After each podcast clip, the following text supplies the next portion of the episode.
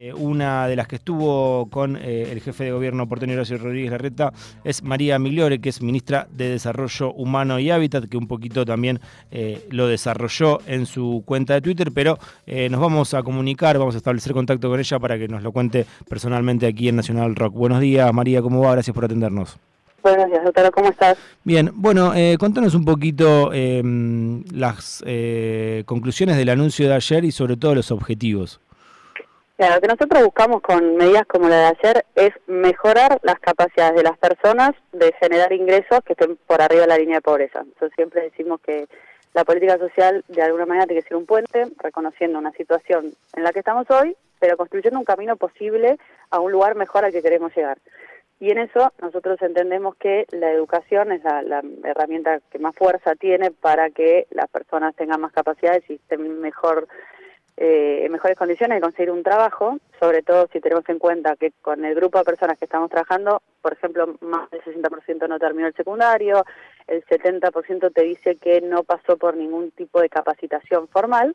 Entonces, lo que le estamos poniendo a este programa es una condicionalidad educativa, que básicamente quiere decir que las personas tienen que pasar por estos cursos de formación. Cursos de formación que van a estar concentrados especialmente en sectores en los que hay demanda laboral, gastronomía, comercio, logística, cuidados, o sea, formarlos en algo que después tengan posibilidad de insertarse.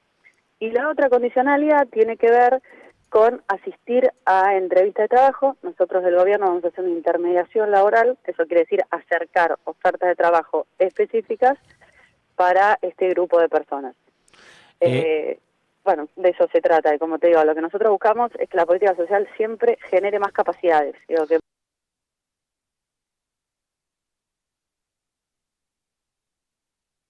20, 25 mil pesos, depende de si tenés hijos no tenés hijos. Lo que es importante es que el Ciudadanía Protege es un programa que lo reciben 42 mil personas. Esta, estas nuevas condicionalidades vamos a empezar a trabajarlas con un grupo de 10.000 personas que tienen entre 25 y 60 años, no tienen empleo registrado, es decir, que trabajan de manera informal y no tienen menores a cargo. Mm. Eh, ¿Qué pasa, por ejemplo, con los que están en el sector informal y las que están en el sector informal en caso de que ya tengan un trabajo pero no aparece como registrado y eh, justamente eh, está la obligatoriedad de aceptar sí o sí los trabajos después de dos oportunidades que lo llamen o dos entrevistas? ¿Está medido eso? Porque quizás hay muchos que están lamentablemente en el sector informal y están por, por arriba de, de quizá el monto que le ofrecen en otro trabajo. Mira, justamente lo que nosotros buscamos es que el trabajo formal garantice mejores condiciones. O sea, por supuesto que tiene ciertos eh, requisitos puntuales. Un salario, un, trabajo formal tiene que cumplir con el salario mínimo o el mm. proporcional del salario mínimo dependiendo la, la carga horaria, pero más bien que tiene que ser una oferta que supere. Y ahí para mí hay un gran debate. Primero, yo creo que la formalidad es mejor que la informalidad. Cuando trabajas de manera formal, estás más protegido, tenés más garantías, trabajas mejor. Obviamente que los planes sociales o la cuestión que se, se, discute también a nivel nacional, para poder resolverla de manera estructural, no podemos sacar la conversación de qué vamos a hacer con los 8 millones de trabajadores informales. Mm. Porque nosotros decimos siempre, la gente trabaja mucho en malas condiciones y todo ese esfuerzo que se hace hoy no está siendo sinónimo de poder vivir bien. Y ahí es donde hay un problema estructural enorme que tenemos que poner en discusión. Es una discusión difícil, pero hay que mirarla de frente y discutirla si queremos construir una salida estructural. Y perdón que no tengo el número, ¿cuánto sería el salario mínimo? ¿Cuánto pasaría a, ganar alguien que está cobrando 20 mil pesos, 20 mil y pico por, por, por el plan? El salario mínimo hoy está en 80 mil, un poco más de 80 mil pesos. Sí, que sigue siendo poco, pero bueno, obviamente es, mayor a, eh, a, los 20 mil. que este plan, como, como decía, estamos empezando haciendo foco con personas que tienen entre 25 y 60 años, con lo cual están en, edad de trabajar y no tienen menores a cargo. Eh, María, hay una pregunta que hacía ayer. condiciones para poder emprender este camino. Ayer un, un, compañero, un, colega, eh, se preguntaba qué pasa por ahí cuando alguien eh, eh, está en, una punta de la ciudad autónoma de Buenos Aires y le ofrecen un trabajo en la otra punta y ya tiene todo organizada la vida para, no sé, llevar los pibes al colegio y demás. Ese tipo de cosas se contemplan, están analizados. sí se contempla, insisto con esto, esto es gradual, digamos, nosotros Mm. para resolver la cuestión de lo que se llama los planes o que la política social tenga un mejor impacto, pero no, yo creo que la política social no es de contención, o puede no serlo si la diseñamos bien. Lo que tiene que hacer es generar mejores herramientas. Entonces, esta propuesta particular la estamos enfocando en esta primera etapa en 10.000 personas que no tienen menores a cargo. María, buen día, ¿qué tal? Soy Verónica Castañares. Eh, cuando escuchábamos recién el anuncio, eh, en detalle decía eh, Horacio Rodríguez Larreta que tienen dos oportunidades para ir a la, o sea, que quien no vaya a la entrevista de trabajo pierde el plan eh, y quien no acepte, digamos, en dos oportunidades, digamos, tiene dos chances para aceptar un trabajo. Entonces también ahí perdería el plan. Esta forma de decir, bueno, ¿no? Que si no aceptás esto, perdés el plan. Digamos, es, es, como, no sé, suena un poco mal, no sé cómo decirte.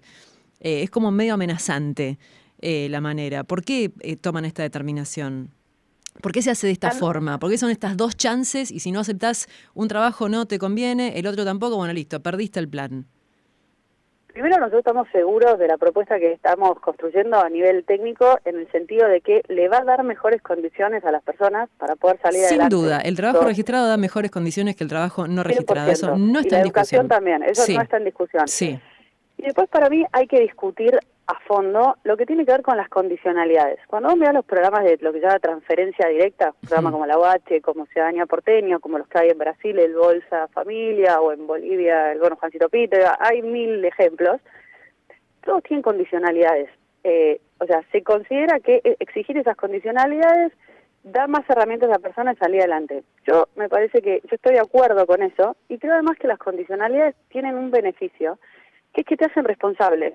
Cuando vos sos responsable, como sos parte, creo que ponen a la persona, a diferencia de lo que muchas veces se dice en el discurso, la ponen en el centro y le estás diciendo, vos sos el protagonista de esto, construyámoslo juntos. Yo Estado te aseguro que vas a tener acceso a, a formación buena, y eso es algo que está construido en el gobierno de la ciudad, digo, antes de sacar eh, esta medida, eh, eh, trabajamos mucho con el Ministerio de Producción y el Ministerio de Educación para que esta oferta de cursos esté disponible, sea accesible, sea bueno.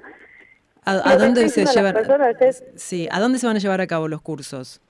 y depende de qué tipo de curso, pero algunos en los centros de formación profesional, otros Ujú. pueden ser de manera virtual, otros se están haciendo directamente con cámaras empresariales, va variando, toda la información está en la página web del gobierno y lo que nosotros estamos haciendo ahora es pedirle a estas 10.000 personas que son parte de Ciudadanía Porteña que eh, completen un formulario, que lo van a poder completar de manera virtual, o pueden tener la información a través del chat de la ciudad o de manera presencial en alguna de las oficinas del ministerio, justamente porque lo que queremos es empezar con eso, es un trabajo más detallado, de más allá del trabajo que informal que están declarando hoy, bueno, en qué vienen trabajando los últimos años, cuál es eh, su trayectoria, como para poder enfocar la formación realmente en el caso particular de cada persona y hacer que, que, que pueda tener más chances de conseguir un mejor trabajo. Ujú.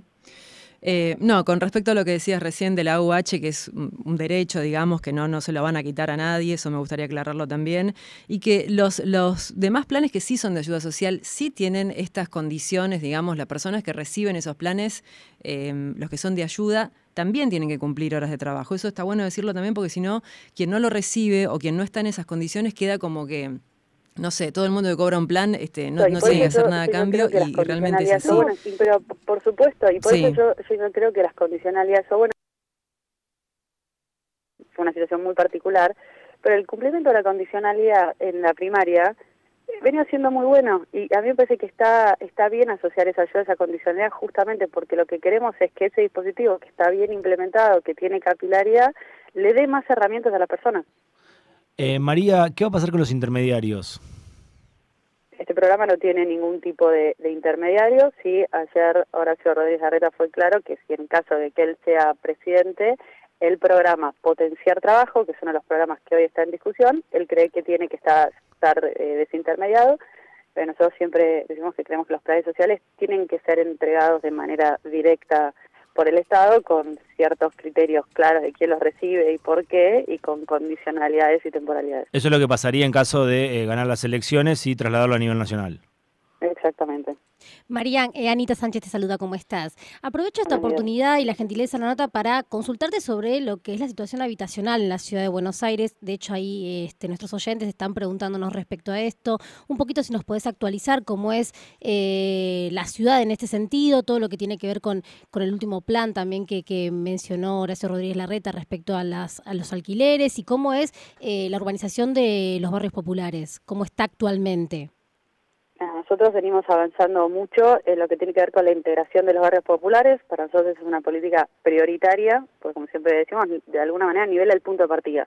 Entendemos que hay algunas personas que tienen un punto de partida mucho más difícil y que les tenemos que intervenir de una manera efectiva para que el desarrollo de alguna manera pueda suceder. En eso venimos trabajando mucho, especialmente en el barrio 20, en el barrio 31, en, la en el Rodrigo Bueno, y el playón de Chacarita con, con muy buenos avances. Yo estamos avanzando en todo lo que tiene que ver con la eh, terminar de mudar a las familias a las casas nuevas, con la apertura de calles, que es algo muy importante para que pueda entrar un patrullero, para que pueda entrar la ambulancia, para tener espacio para hacerle la infraestructura de conexiones de agua y luz definitiva. En el barrio 31 estamos ya avanzando con las conexiones formales de agua y regularizando las eléctricas también, justamente para garantizar esto, un mejor acceso a servicios básicos esa política para nosotros es prioritaria eh, y vamos a seguir eh, profundizándola.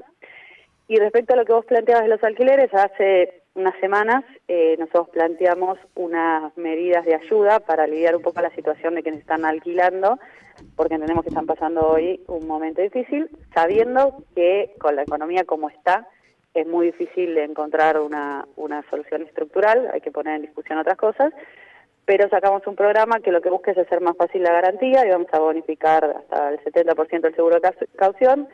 Estamos también sacando un eh, crédito las personas puedan afrontar los costos de mudarse y un, programa también de, crédito para eh, que las personas que tienen un departamento que lo quieran poner en alquiler puedan refaccionarlo, pues sabemos que hay varios departamentos que podrían estar disponibilizados para alquiler, pero que tienen que ser refaccionados y muchas veces los dueños no, cuentan con esa plata en este momento. María, te hago una consulta. perdón, está, aprovecho, está todo disponible en la página web del Instituto de Vivienda. En referencia también un poco a ese anuncio, este, la gran, el gran cuestionamiento tenía que ver si hay alguna posibilidad también de eh, cobrar algún tipo de impuesto, algo sobre las viviendas ociosas, la cantidad de departamentos que hay en la Ciudad de Buenos Aires que no están eh, habitados y también si hay algún plan en referencia a todo lo que tiene que ver con la dolarización de departamentos que sabemos que la Ciudad de Buenos Aires hoy en día este, en todo lo que tiene que ver con plataformas de alquileres para uso turístico, está incrementando mucho el aumento y el alquiler para las personas que viven acá en la ciudad de Buenos Aires. ¿Hay algo pensado en referencia a eso?